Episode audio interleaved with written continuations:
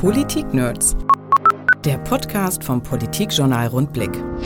Maike Bielfeld ist die neue Chefin der Industrie- und Handelskammer in Hannover und die gebürtige Hamburgerin bricht im Rundblick-Podcast nicht nur eine Lanze für die Landeshauptstadt. Das ist super. Gastronomie, Grün, Kultur, Handel, alles da und irgendwie gut erreichbar. Und das finde ich super lebenswert. Sie freut sich auch über mehr Flexibilität, die uns die Corona-Krise mancherorts gebracht hat. Wenn man überhaupt was Positives sieht an Corona, etwas, dass viele Dinge auf einmal gehen, ja, wo man gedacht hat, das wird nie was. Und sie hat eine klare Haltung in der Diskussion um autofreie Innenstädte. Autofrei gibt es für mich nicht. Also es gibt sicherlich eine veränderte Form der Mobilität. Es wird genauso wenig autofrei wie nur Auto geben. IHK-Chefin Maike Bielfeld im Rundblick-Podcast. Jetzt.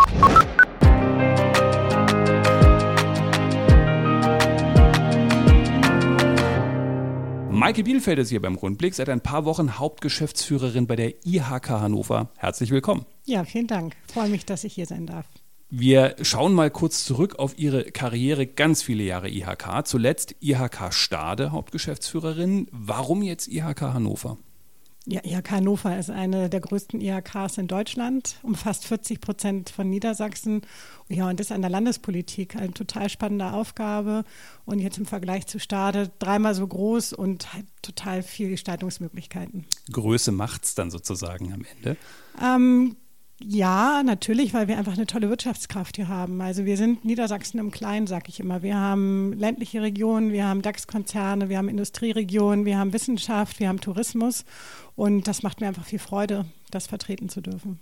Jetzt müssen wir noch mal kurz gucken, weil wir vor ein paar Tagen über das Thema gesprochen haben. Da haben Sie gesagt, ich verstehe mal gar nicht, dass die Hannoveraner mich fragen, warum komme ich denn nach Hannover? Sie sind doch aus Hamburg.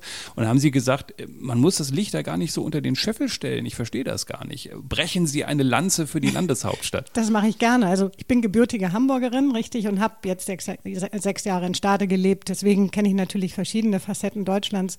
Und mir ist in der Tat aufgefallen, dass ich immer, wenn ich angesprochen werde, was, Sie sind Hamburgerin, wie geht man nach Hannover, dass ich immer sage, ich verstehe das gar nicht, denn die Stadt ist total liebenswert.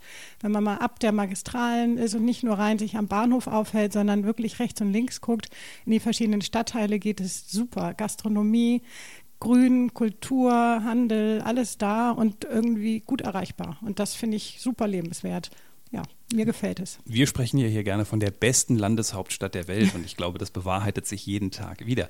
Lassen Sie uns mal ein bisschen über äh, die Corona-Phase sprechen äh, und auch über die IHK. Viele Unternehmen haben da ganz viel umgestellt, ähm, auch was die Arbeit angeht. Wie ist es bei der IHK Hannover? Wie arbeiten Sie anders als vor der Krise?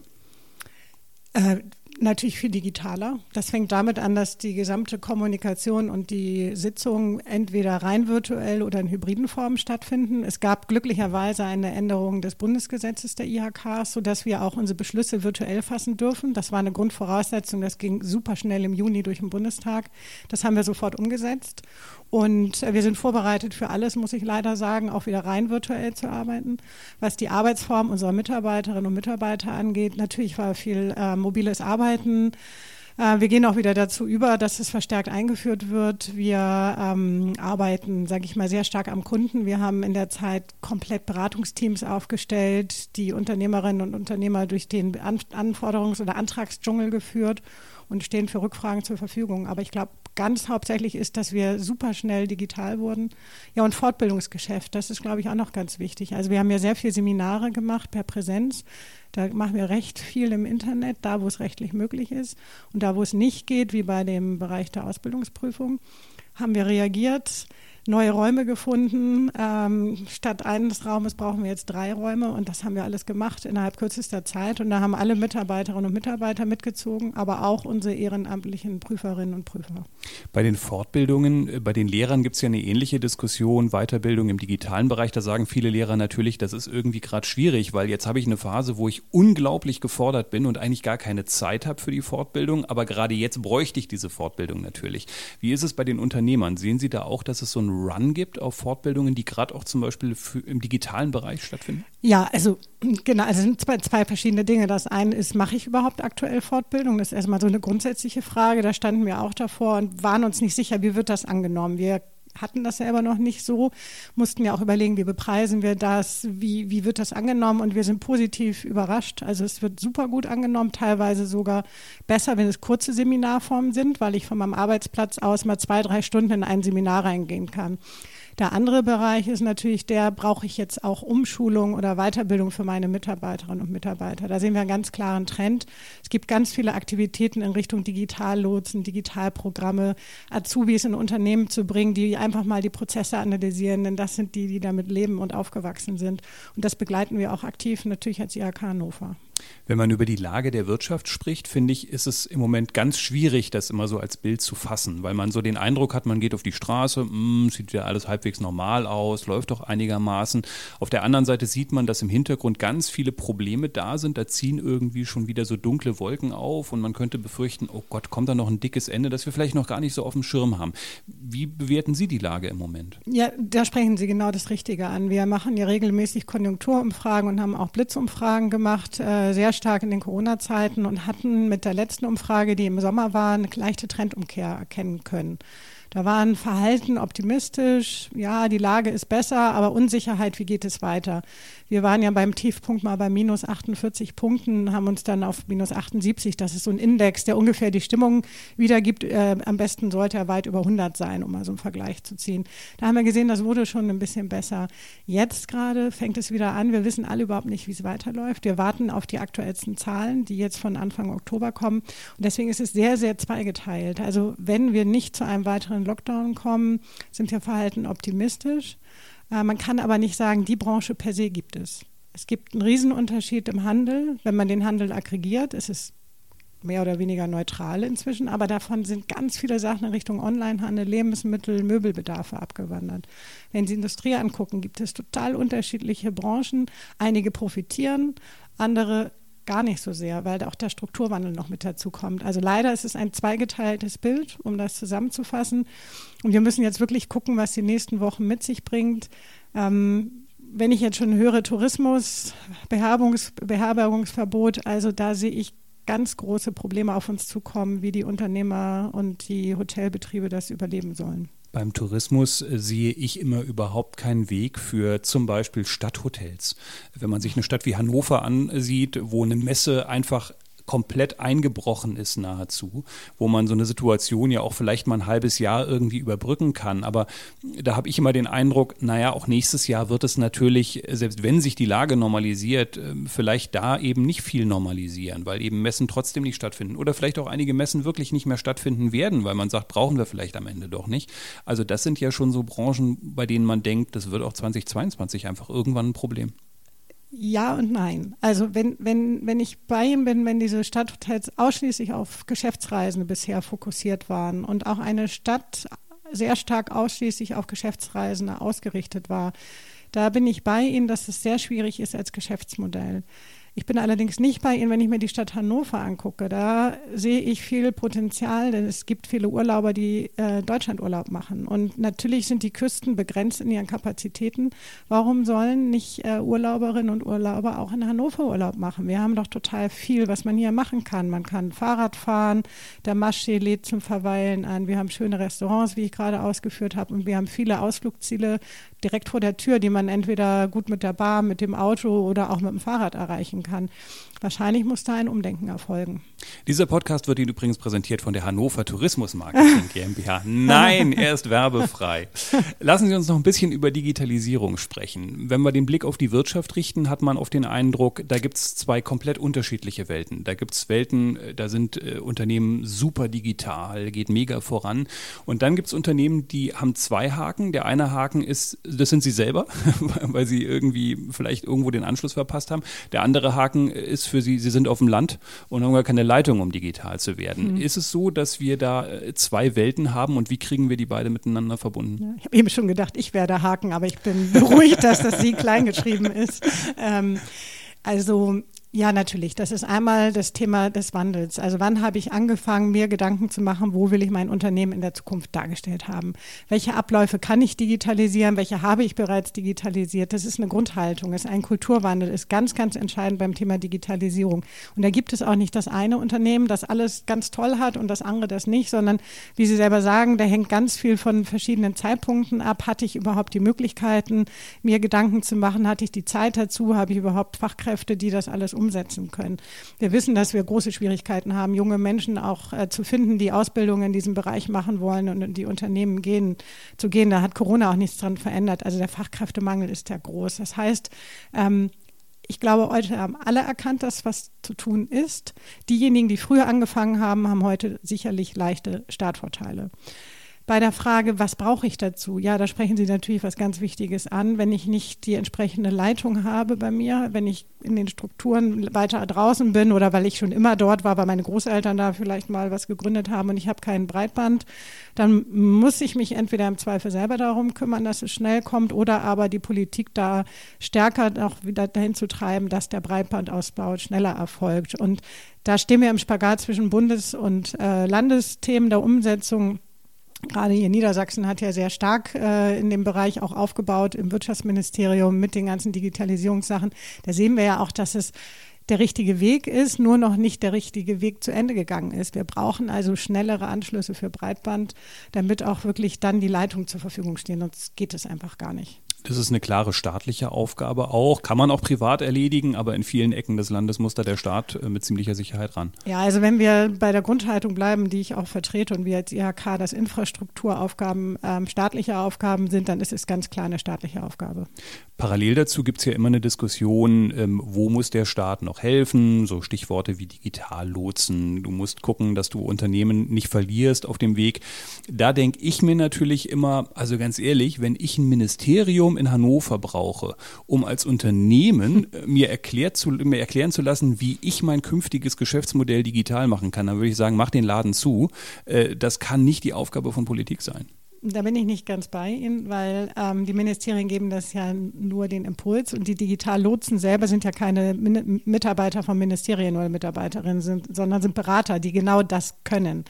Und wenn ich mir ein klassisches, kleineres Unternehmen ansehe, die können nicht mal ebenso eine neue Stelle schaffen, um ihre eigenen Prozesse komplett äh, umändern zu lassen. Aber wenn ich einen Berater habe, der mir einen Leitfaden an die Hand gibt, der sagt, was ich machen muss, ist das sehr, sehr wohl sehr hilfreich. Und wir haben gesehen, gerade im ganzen Bereich der Einzelhändler werden diese Dinge total gut angenommen, weil die richtigen Fragen gestellt werden, weil gesagt wird, wie kann ich das machen? Und oftmals haben das wirklich diese Unternehmerinnen und Unternehmer noch nicht gemacht, weil sie die Zeit nicht gefunden haben und weil sie vor der Hürde standen. Und mit diesen Lotsen, die werden an die Hand genommen und dann geht man gemeinsam diesen Berg auf, rauf und die Umsetzung erfolgt dann natürlich selber in den Unternehmen. Gibt es da Ihrer Ansicht nach von diesen Lotsen schon genug? Tut das Land auch genug dafür? Oder äh, sind es einfach so viele kleine Unternehmen, dass man eigentlich mehr Struktur bräuchte, damit die auch wirklich jemanden haben, an den sie sich wenden können? Naja, also da bin ich natürlich schon auch, die Wirtschaft ist unabhängig und soll auch unabhängig sein. Und äh, da, da vertraue ich auch komplett auf die Selbstheilungskraft und auch auf den Willen und Gestaltungswillen von Unternehmen. Aber ähm, diese Impulse zu geben und zu sagen, ja, wir helfen euch, wir geben euch die erste Initiative, ihr könnt euch hier informieren, das finde ich gut.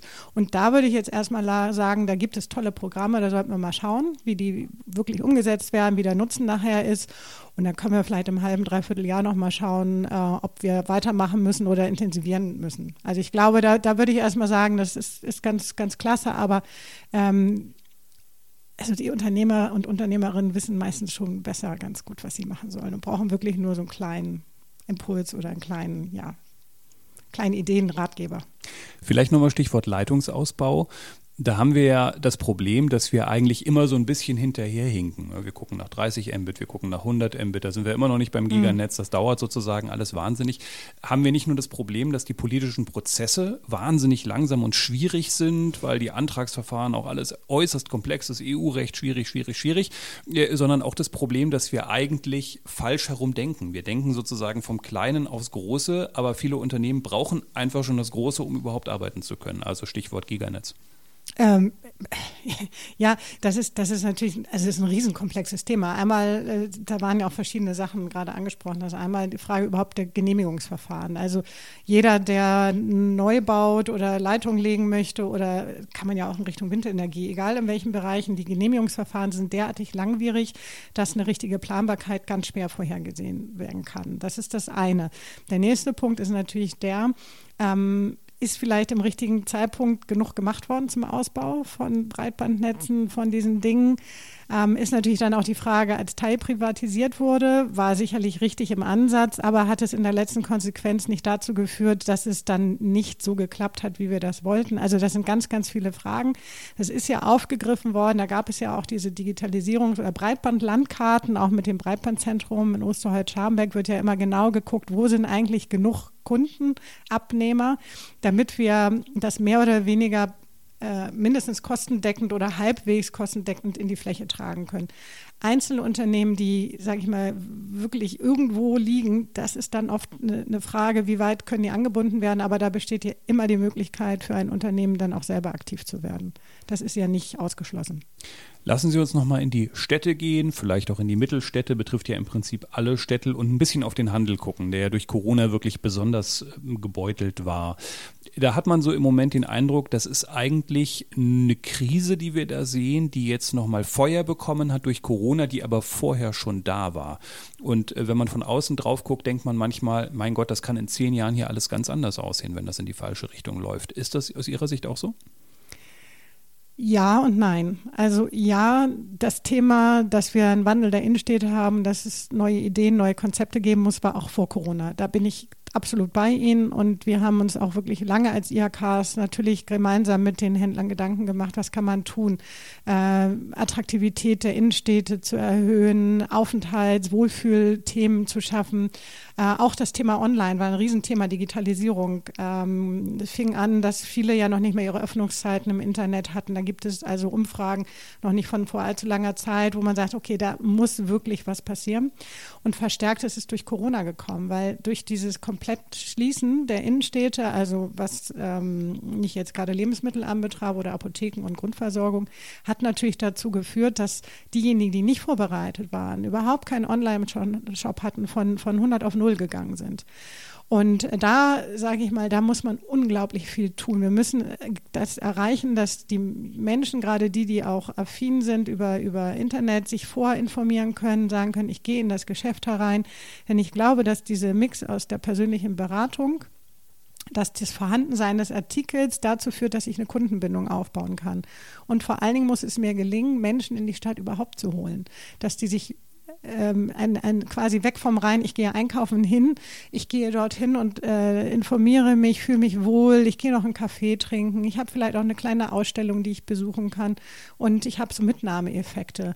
Und da müssen wir sehr, sehr, sehr viel tun. Das betrifft nicht nur Mittelzentren, aber sehr stark auch. Und wir haben viele Leerstände liegt daran, dass viele inhabergeführte Unternehmer und Unternehmerinnen keine Nachfolger haben und denen gehörten diese Häuser oftmals selber. Das heißt, die Miete brauchten sie nicht herein zu erwirtschaften. Und in dem Moment, wo es vermietet wird, wird es sehr knapp mit den Umsatzmargen. Also da ist ein extremer Wandel zu tun und der muss dann in Gesamtkonzepte eingebunden werden. Gesamtkonzept klar. klingt für mich wahnsinnig lang.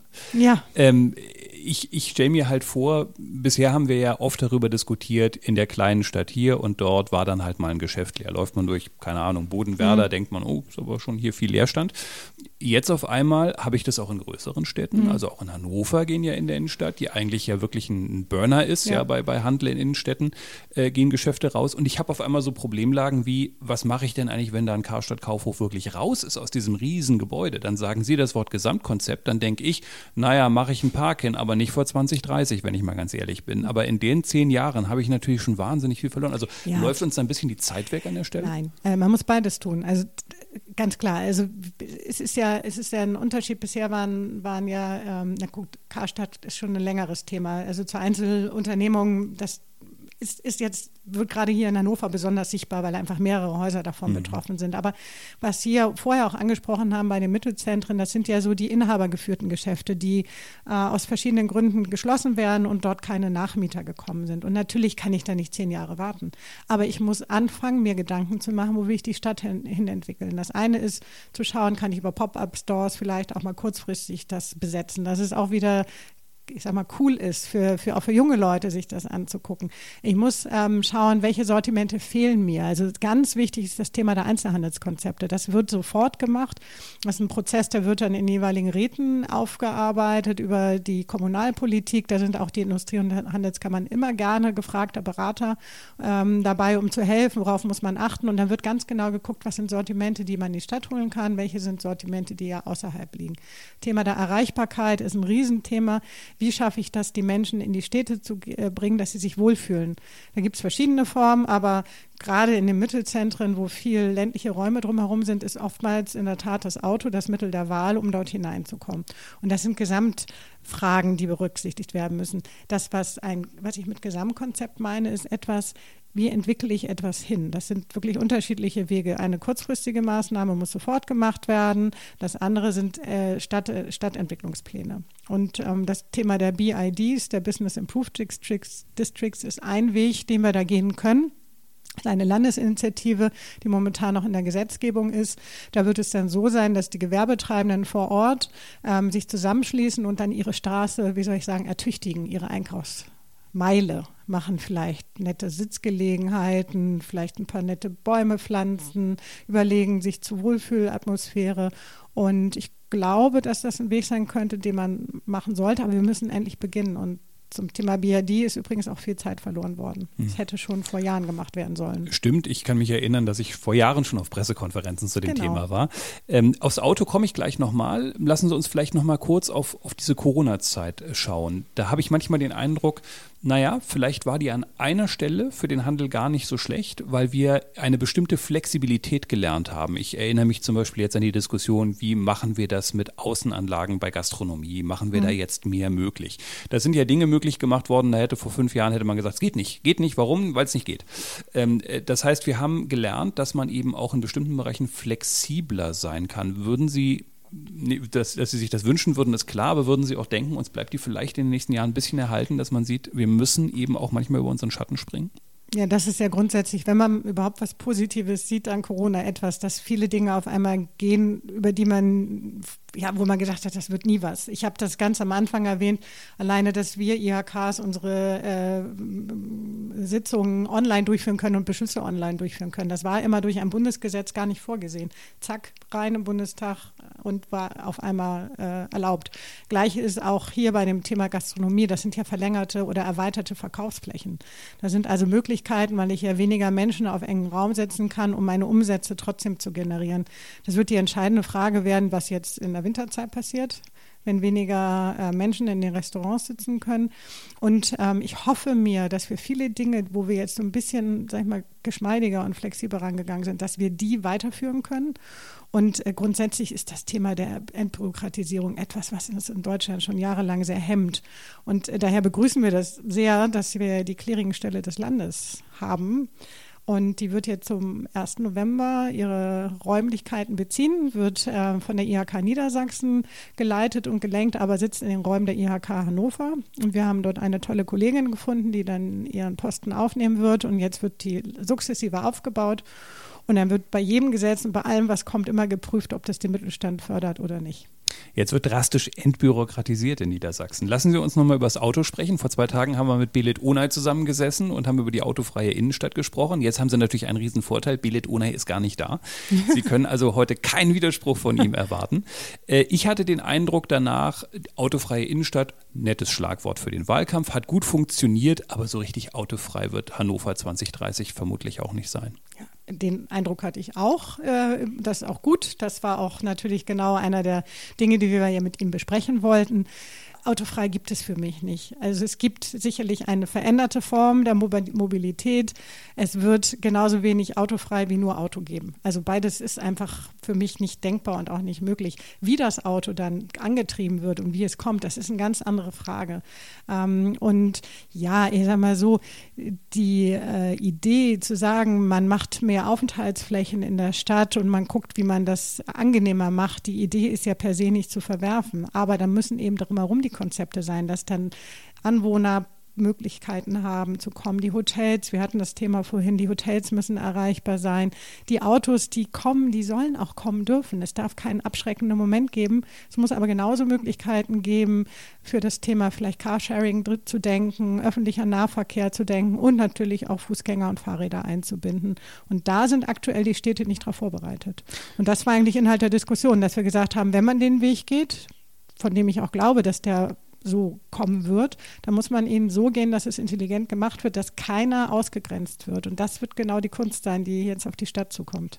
Sie sagen ja gern das Wort Konzept und wenn man auf die Politik guckt, dann hat man manchmal den Eindruck, naja, das ist das Konzept des schlanken Fußes. Ja. Also Konzepte kosten mich ja Geld, denn ich muss ja. die Stadt umgestalten. Und ähm, wenn man sich die realen Beispiele anschaut, dann sieht man zum Beispiel, dass in Berlin einfach eine Friedrichstraße mal zugemacht wird. Ja. Punkt. Dann sagt selbst der Städteplaner, eh, aber eine Straße zumachen ist ja kein Konzept. Ähm, befürchten Sie, dass das möglicherweise Teil des Konzeptes sein kann, weil mehr Östra-Linien, mehr Straßenbahnlinien, mehr Fahrradwege kostet alles Geld, aber es ist viel einfacher zu sagen, ich mache einfach mal drei Straßen zu und gucke mir an, was passiert? Ähm, ich hoffe nicht, dass es so sein wird und ich habe Herrn Unai auch so nicht verstanden an dem Abend, muss ich deutlich sagen, sondern dass er schon sagt, okay, wir setzen, er, er setzt jetzt mal Meilensteine, so habe ich ihn verstanden und wie die dann zu leben sind, das müssen wir jetzt, er sagt das, glaube ich, nettes Dialogverfahren, in einem Dialogverfahren gemeinsam gehen.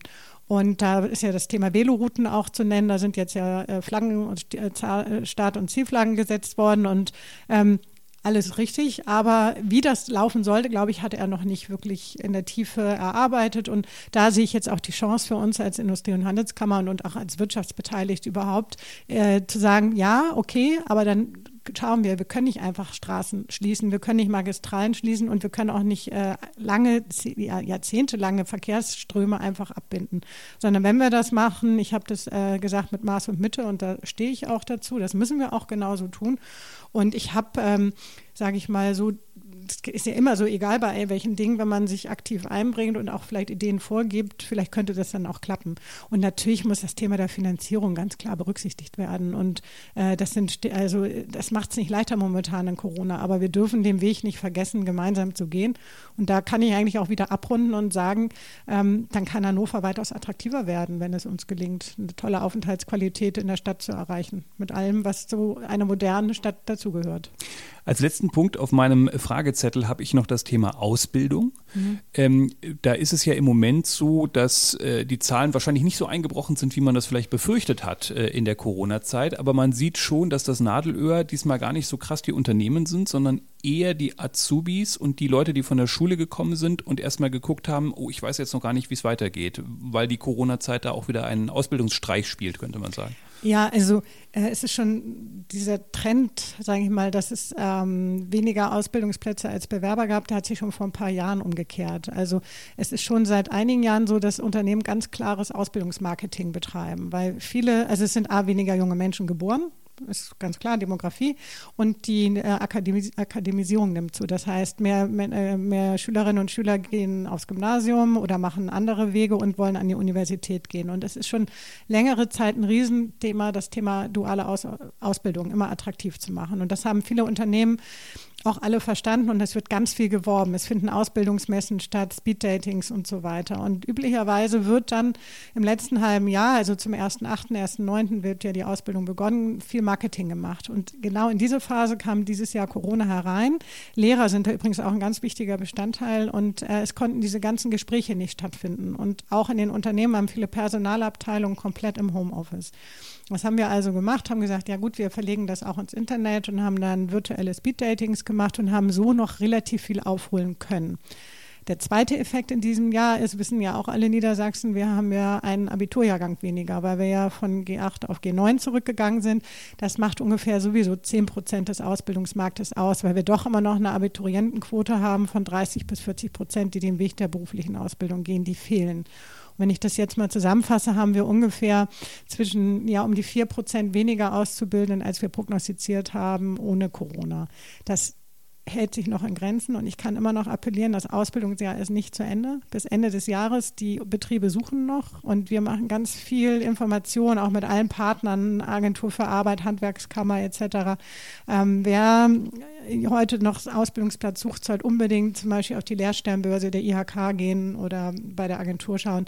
Ähm, bis Ende des Jahres stehen die Chancen richtig gut, dass man noch einen Ausbildungsplatz bekommt. Es gab ja immer die Diskussion, wie kann man sozusagen Unternehmen und Schulen besser äh, zusammenbringen, dass Unternehmen auch in Schulen gehen und sagen, Mensch, Leute, denkt über eine Ausbildung nach. Da haben sich oft die Gymnasien ein bisschen krumm, weil die sagen, das ist nicht unsere Aufgabe.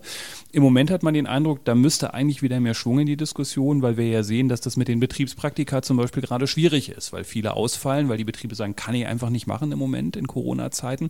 Müssten wir da wieder Schwung reinbringen, dass man, dass man wirklich auch in den nächsten Jahren sieht, ich muss auch in Gymnasialklassen, wo man einfach auch da einen bestimmten Anteil von Azubis mittlerweile auch drin hat, die vielleicht originär da auch hinpassen. Äh, ich komme nur wahnsinnig schwer an sie ran. Müsste man da nochmal beim Kultusminister vorstellig werden und sagen, irgendwie müssen wir da noch mehr einen Fuß in die Tür kriegen? Naja, es gibt ja den Erlass Berufsorientierung, das ist ja schon der erste Schritt gewesen. Entschuldigung. Also es gibt diesen ersten Erlass, aber der, die Umsetzung ist nicht vorgegeben. Jede, jedes Gymnasium kann anders damit umgehen. Ähm, ich würde zwei Sachen sagen. Ich, ich bin dabei oder ich habe ich hab das auch in der Vergangenheit viel gemacht. Ich glaube, man muss noch viel früher anfangen. Man muss eigentlich anfangen an den, an den Universitäten, äh, schon auch in der Richtung hin, ähm, äh, das Thema Berufsorientierung mit ein, einfließen zu lassen in die Studieninhalte. Ähm, sei es für alle Lehrerzweige, sei es vielleicht in Fachwirtschaft, Politik. Also es muss meiner Meinung nach stärker für alle Lehrer einfach mal das Thema Berufsorientierung, Berufsnähe dargelegt werden. Der nächste Schritt wäre dann in die Studienseminare zu gehen. Dort auch verpflichtende Wirkung Workshops zu machen, hielte ich total viel von. Dann hat man mit jedem zukünftigen Lehrer schon mal Kontakt gehabt und gesagt hat, was kann man machen. Und der nächste Schritt ist natürlich dann wieder in die Schulen gehen zu können und zu sagen, was gibt es überhaupt an Ausbildungsberufen. Ähm, viele Jugendliche können vielleicht 10 bis 15 aufzählen. Wir haben aber 300 verschiedene Formen von Ausbildungsberufen. Und da haben wir immer alle miteinander Riesenprobleme. Und ich würde da keine General, Generaldebatte sagen, das geht nicht. Es geht, es hängt sehr stark wie immer vom Menschen ab. Es gibt Schulen, da haben wir ganz tolle Kontakte. Wir haben eine Ausbildungsoffensive als IHK gemacht. Ganz, ganz viele enge Kontakte, wo wir von Auszubildenden zu jungen Leuten gesprochen haben, wo wir also Azubis in die Klassen gestellt haben, die reden eine Sprache. Und das muss auch so fortgeführt werden. Und ja, ich hoffe, dass es allen gelingt. Wir tun alles dafür, ähm, die berufliche Ausbildung attraktiv zu machen oder attraktiver zu haben. Ich habe auch eine Ausbildung vom Studium gemacht und war eine der besten Erfahrungen, die ich machen konnte und kann das nur jedem empfehlen, das zu tun. Als Bankkauffrau, das heißt, Sie kennen ja. sich natürlich ein bisschen mit Geld aus. Das Gut vorbereitet, eine, ja, ja, absolut, das haben Sie mir voraus. ja. Äh, dann danke ich auf jeden Fall für den Besuch. Maike Bielfeld, IHK-Chefin in Hannover, war bei uns heute. Vielen Dank für den Besuch hier beim Rundblick. Danke, hat Spaß gemacht. Politik-Nerds. Mehr Infos unter rundblick-niedersachsen.de.